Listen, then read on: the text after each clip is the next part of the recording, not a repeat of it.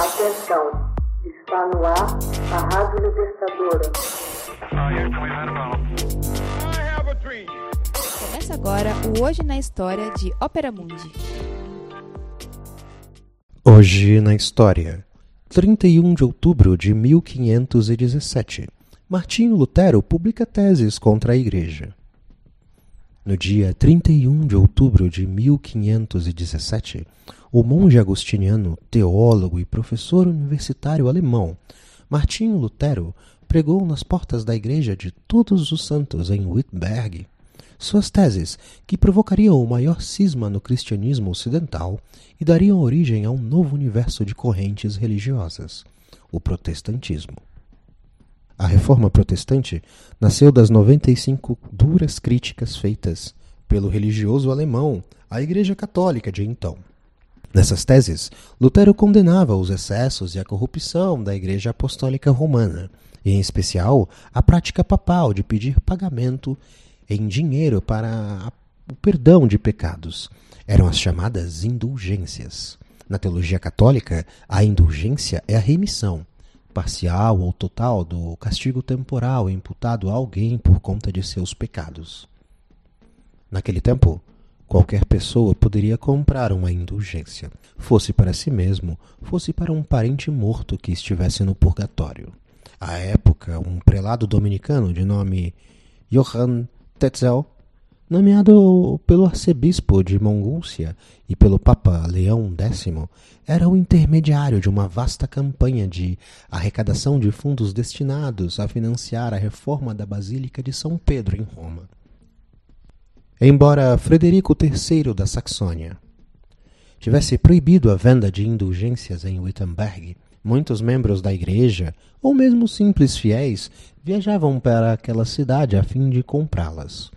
Quando retornavam aos seus lugares de origem, comumente esbarravam com Lutero e mostravam-no os perdões que haviam adquirido, afirmando que não mais precisariam arrepender-se de seus pecados. A frustração de Lutero com aquela prática levou-o a escrever tais teses.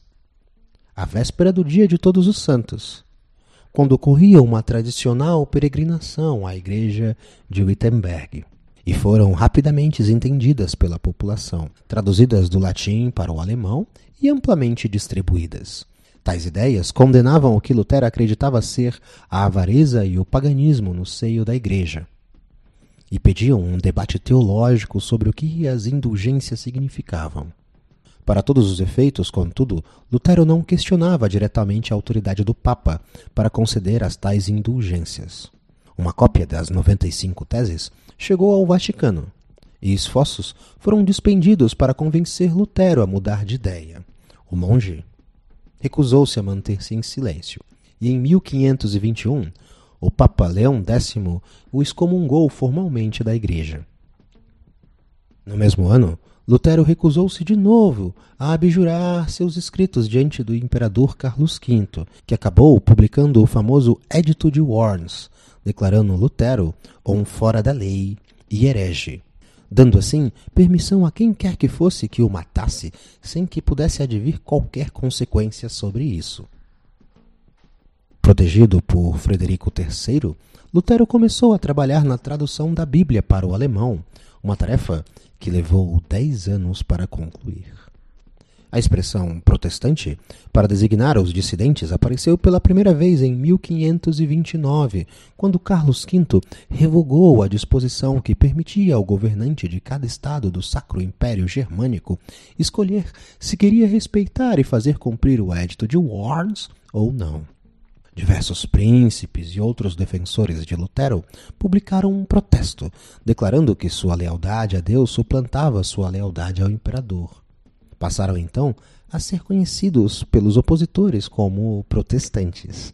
Paulatinamente, a expressão se estendeu a todos aqueles que acreditavam que a igreja deveria ser reformada, mesmo aqueles que viviam fora da Alemanha.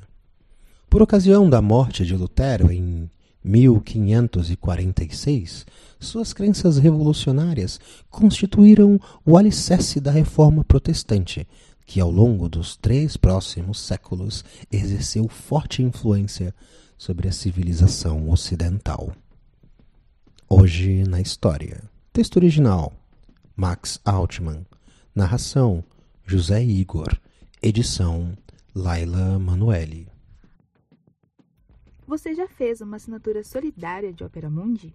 Com 70 centavos por dia, você ajuda a imprensa independente e combativa. Acesse www.operamundi.com.br/apoio.